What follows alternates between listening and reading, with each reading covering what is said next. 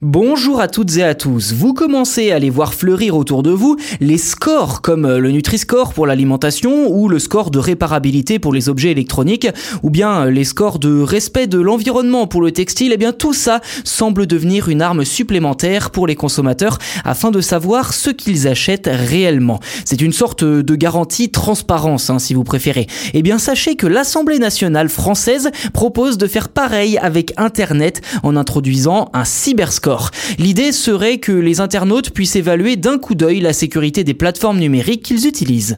Pour l'historique, cette proposition de loi a été adoptée par l'Assemblée nationale le 26 novembre 2021 et pourrait entrer en application le 1er octobre 2023, dans quasiment deux ans, oui. Alors au-delà de ce timing un peu étonnant, ce cyberscore permettrait enfin d'appréhender la notion de risque sur Internet grâce à un barème simple et compréhensible par tous, les plus jeunes comme les plus âgés. Alors si cet outil viendrait combler les lacunes d'une partie des internautes, plusieurs questions restent toutefois sans réponse. La principal étant quels services et plateformes seront concernés par cette mesure? Justement, c'est sur ce point que les députés de l'Assemblée nationale en charge du dossier continuent de discuter.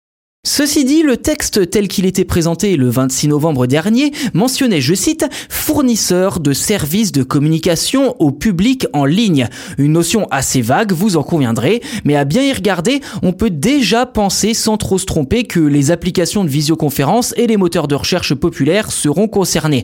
En effet, le texte évoque aussi la notion de seuil d'utilisation, ce qui laisse penser que ce seront en priorité les services les plus populaires donc comme Zoom, Google Meet ou Mozilla Firefox, etc.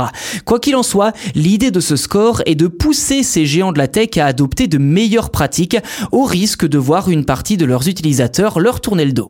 Autre zone d'interrogation, qui sera chargé de la certification? Là encore, c'est un peu flou. Faut-il que cette compétence soit donnée à une autorité indépendante comme l'ANSI qui est en charge de la sécurité des systèmes informatiques?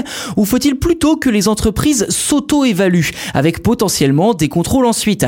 Par ailleurs, sur quels critères sera basé ce barème?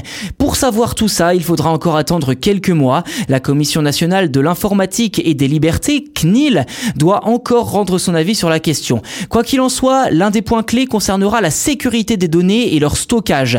À nouveau, si l'idée part d'une bonne intention, il faut encore qu'elle soit mise en application avec intelligence.